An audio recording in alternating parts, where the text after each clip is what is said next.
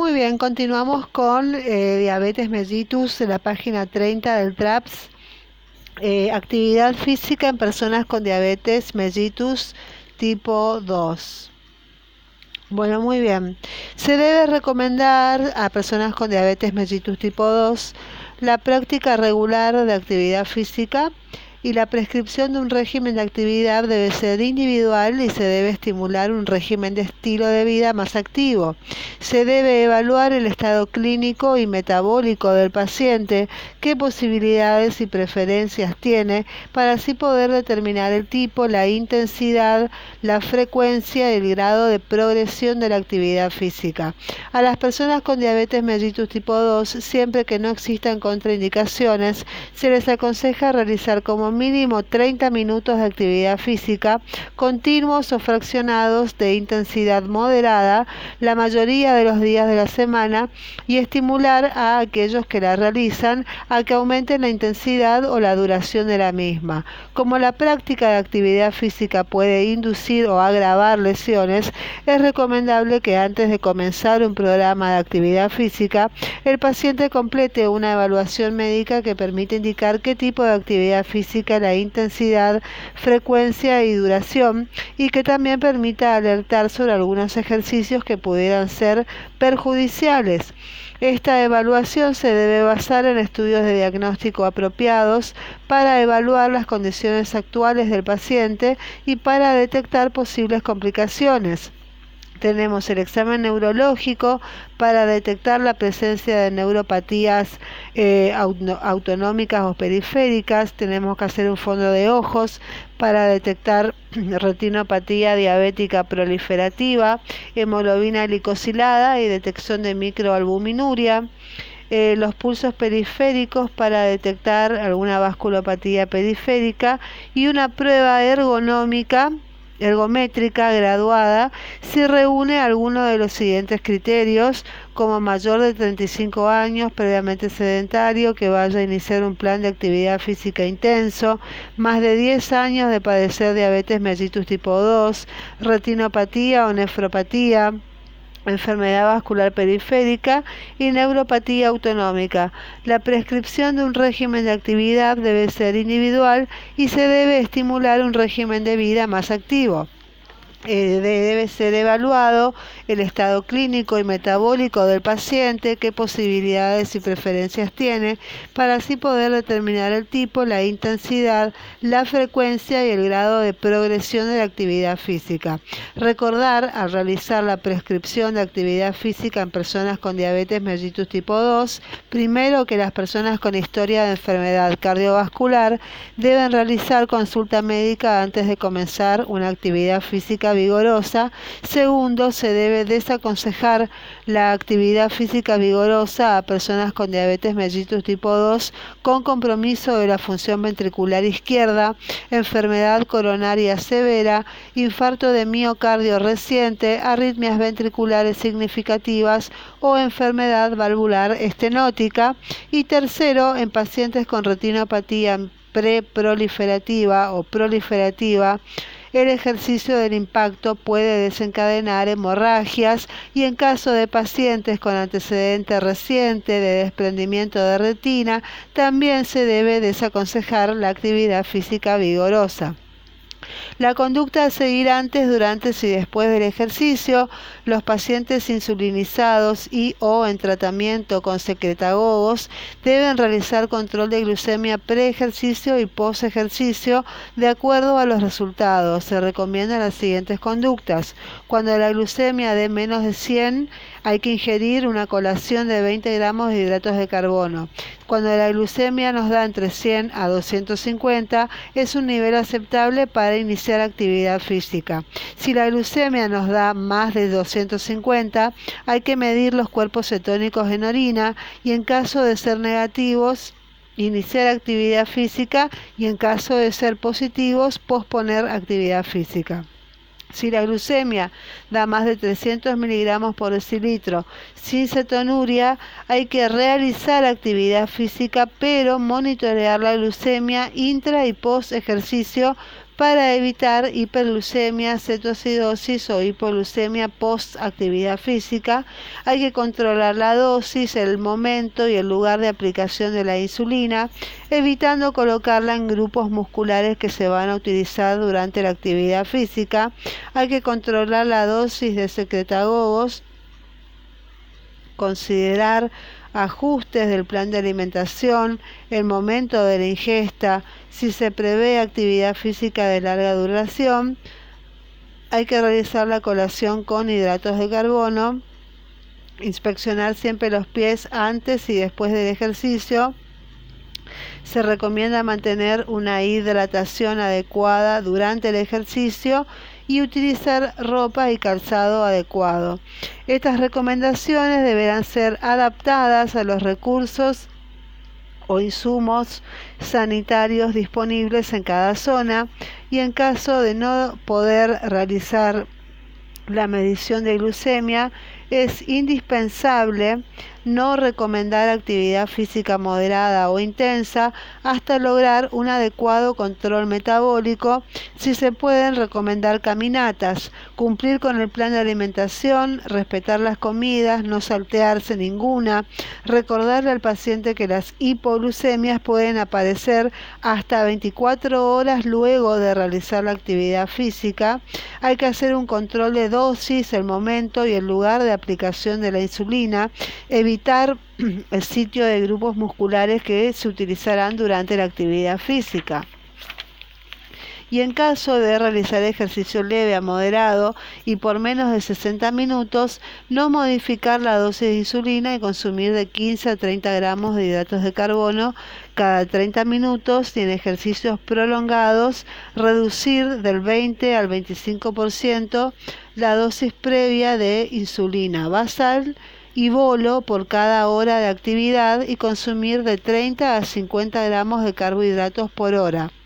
Bueno, con respecto al tratamiento farmacológico, y esto es importantísimo saberlo porque toman en el ECOE, el siguiente algoritmo que vamos a leer es, fue elaborado y propuesto por las asociaciones americanas y europeas de diabetes. Bueno, el algoritmo es una alimentación saludable, control de peso y aumento de la actividad física. Hacemos, empezamos con una monoterapia como tratamiento de inicio con metformina. La eficacia de la metformina es alta, produce bajo riesgo de hipoglucemia, eh, produce una neutral eh, pérdida de peso, eh, los efectos secundarios eh, importantes son gastrointestinales y acidosis láctica y el costo es bajo. La metformina, si luego de aproximadamente tres meses de tratamiento con metformina monoterapia no se alcanza el objetivo de una hemoglobina glicosilada, proceder a la combinación de dos fármacos sin preferencia específica, que puede ser la combinación de dos fármacos, pueden ser metformina más una sulfoniluria, una metformina más una tiazolidinediona, una metformina con una dipeptidil peptidasa, metformina con un agonista del receptor y metformina más insulina basal. Sí, bueno, muy bien. Eh, la eficacia, bueno, con las metforminas, con la sulfoninuria es muy alta, y con la metformina, las tiazolidinedionas también es alta, la metformina con los agonistas del receptor, de eh, GLP también es alta y la metformina y combinada con la insulina basal inyectable es mucho más alta. La que es intermedia es la metformina combinada con la dipeptidil transaminasa, eh, dipeptidil peptidasa. Si luego de tres meses no se alcanza el objetivo de la hemoglobina glicosilada con, con la combinación de dos fármacos, hay que proceder a la combinación de dos fármacos sin preferencia específica y una triple combinación que pueden ser eh, metforminas más sulfonilurias más tiazolidinedionas o si no metforminas más tiazolidinedionas más sulfoninurias o metforminas más sulfonirurias o dipeptidil transaminasas o metforminas más insulina basal más tiazolidinedionas.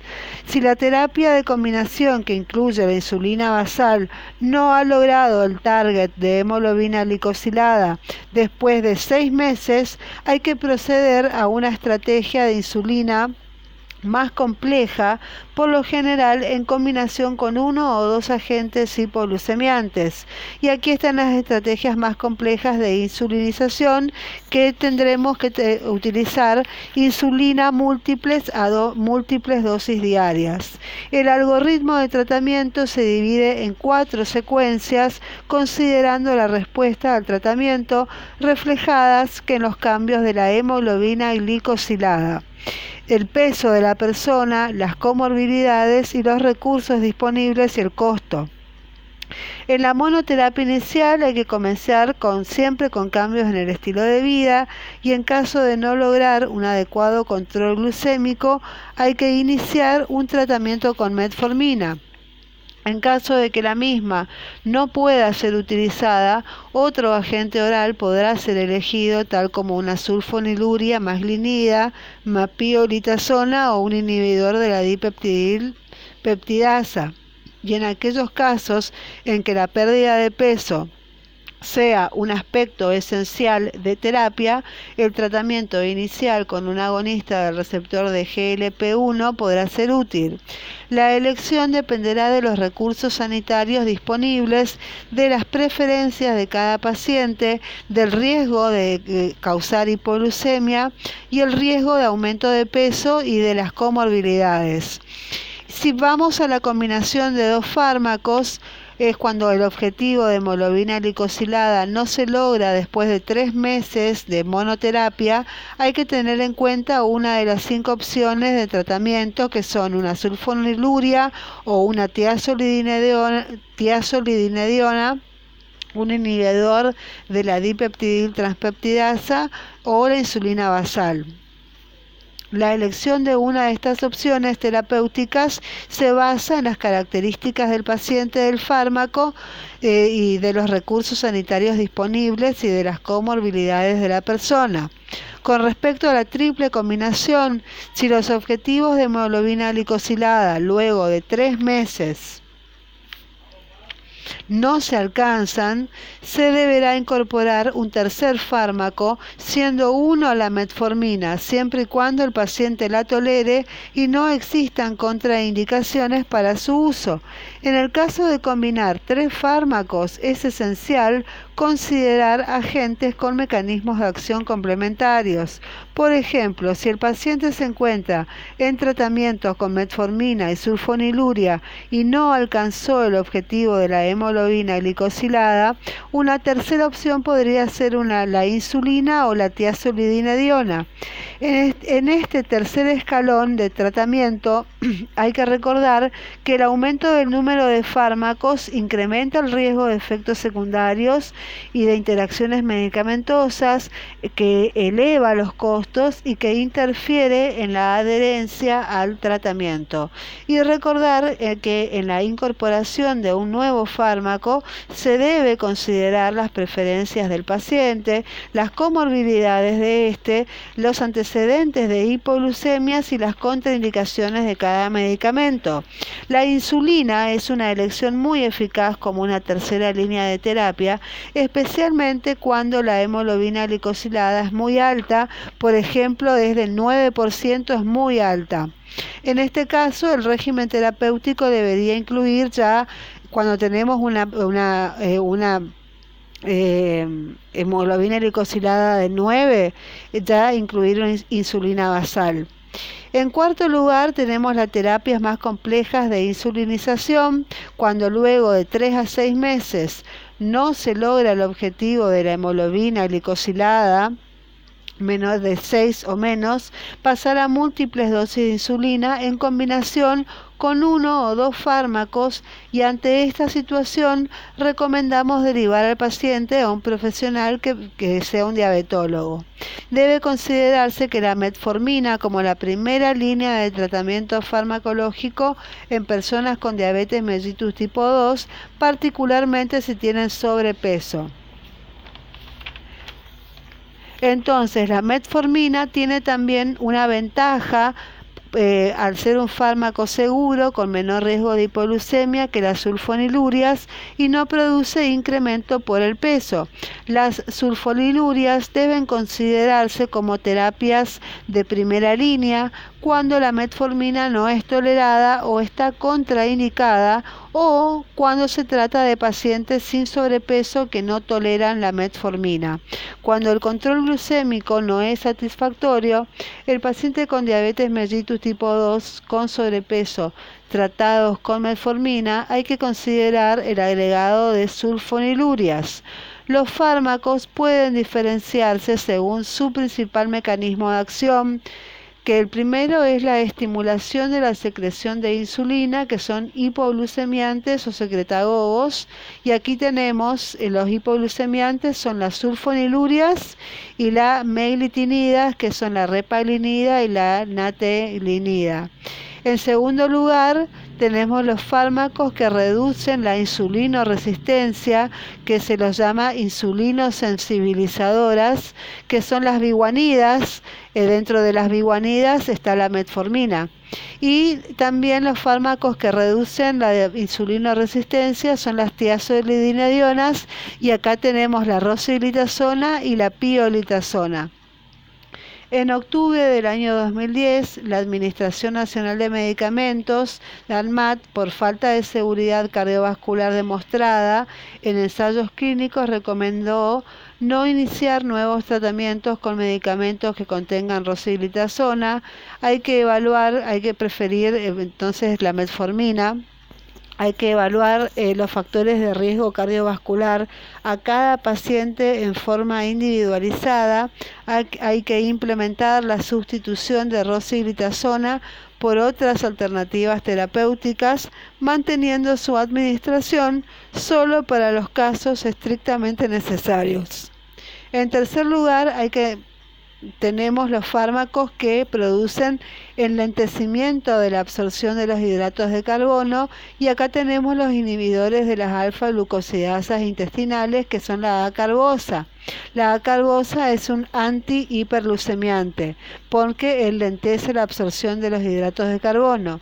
Y en cuarto lugar, en cuarto, el cuarto grupo de fármacos son las incretinas.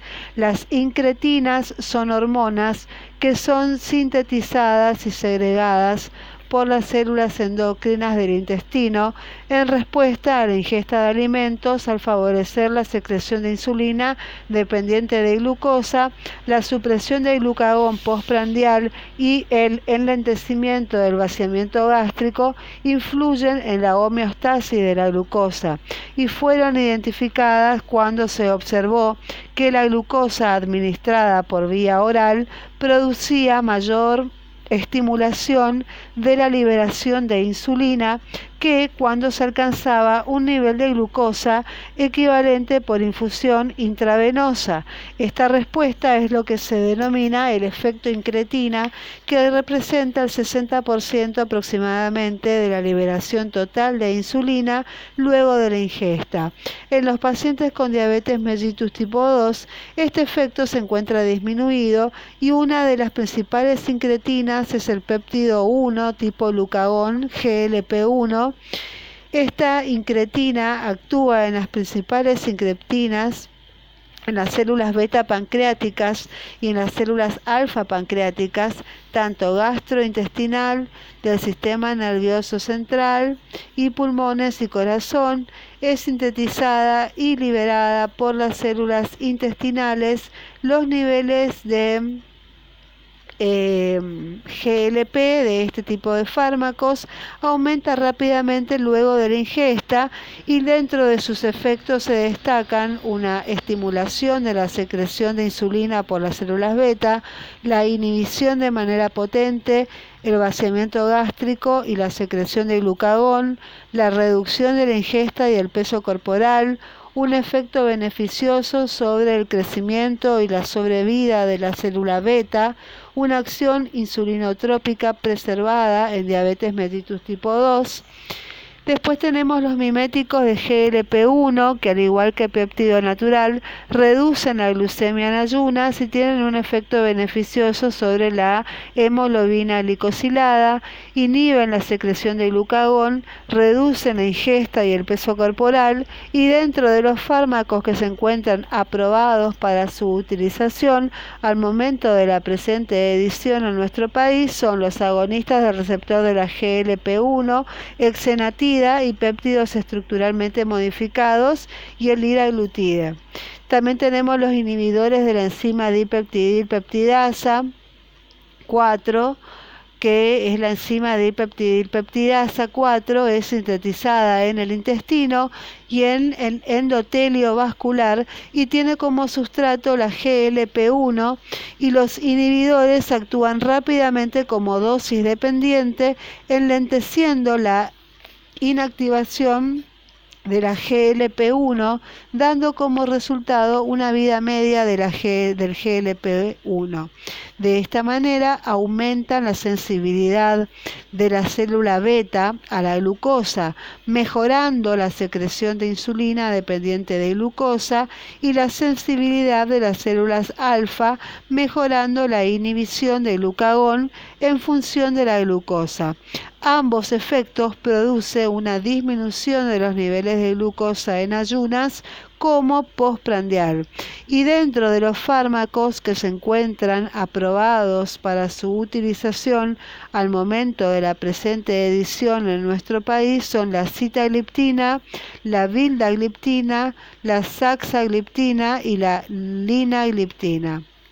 Y en quinto lugar tenemos la insulina y sus análogos. La insulina es una hormona anabólica secretada por las células beta en los islotes de Langerhans del páncreas, cuya actividad es fundamental para el normal funcionamiento del metabolismo de los hidratos de carbono, las proteínas y las grasas. La insulina para uso terapéutico se obtiene por diferentes procedimientos y bueno, tenemos eh, dentro de las, las sulfonilurias tenemos la glibenclamida, la glimepirida y la glicacida y la glipicida, ¿sí? Esas son las sulfonilurias. Tenemos la glibenclamida, es una sulfoniluria, está contraindicada en embarazo y lactancia, en insuficiencia renal y en insuficiencia hepática. Eh, la glimepirida es una sulfoniluria y está contraindicada también en embarazo y lactancia y en insuficiencia renal. Y la eh, gliclacida también es una sulfoniluria y está contraindicada en el embarazo y la lactancia y eh, si bien son más seguras que las otras sulfonilurias en insuficiencia renal, cuando el clearance de creatinina se encuentra por debajo de 30 mililitros por minuto, no hay que utilizarla. ¿sí? Los efectos adversos de la sulfoniluria son las hipoglucemias, eh, hay ganancia de peso, producen ganancia de peso en los pacientes y producen alteraciones digestivas. Entonces, las sulfonilurias son la glibenclamida, la glimepirida, la glicacida y la glipicida. ¿sí? Y los efectos adversos son que ganan peso y tienen alto riesgo de hipoglucemias. Pasamos al segundo, por su mecanismo de acción, estos fármacos, eh, las sulfonilurias, deben administrarse 30 minutos antes de las comidas para reducir el riesgo de hipoglucemias, que es su principal efecto secundario. Dentro de la metformina eh, tenemos las biguanidas, que es la metformina. Bueno, la metformina es una biguanida y eh, la dosis inicial es de 500 miligramos por día, la, después se aumenta de entre 850 hasta 2000 miligramos por día, hasta llegar a un máximo de 2500 miligramos por día. Tiene como contraindicaciones absolutas la insuficiencia renal, esto quiere decir eh, cuando hay una creatinina menor a 1,5 miligramos por decilitro, también está contraindicada en el embarazo y en la lactancia y las eh, eh, contraindicaciones temporales es eh, la metformina está contraindicada 48 horas antes del uso de contrastes iodados y suspenderla y restaurarla 48 horas después y suspenderla 48 horas antes de la preparación prequirúrgica. Y los efectos más adversos más frecuentes de la metformina, el más frecuente es la intolerancia digestiva, hay que tener, se tiene un sabor metálico, los pacientes refieren que pueden tener náuseas, vómitos, diarrea, puede haber distensión abdominal, puede haber también anemia megaloblástica y se ha visto que la complicación más severa pero rara es la acidosis láctica. Entonces, la intolerancia digestiva, por su frecuencia e intensidad, disminuye si se comienza con una dosis de 500 miligramos y se progresa paulatinamente y también administrando la droga con o después de las comidas.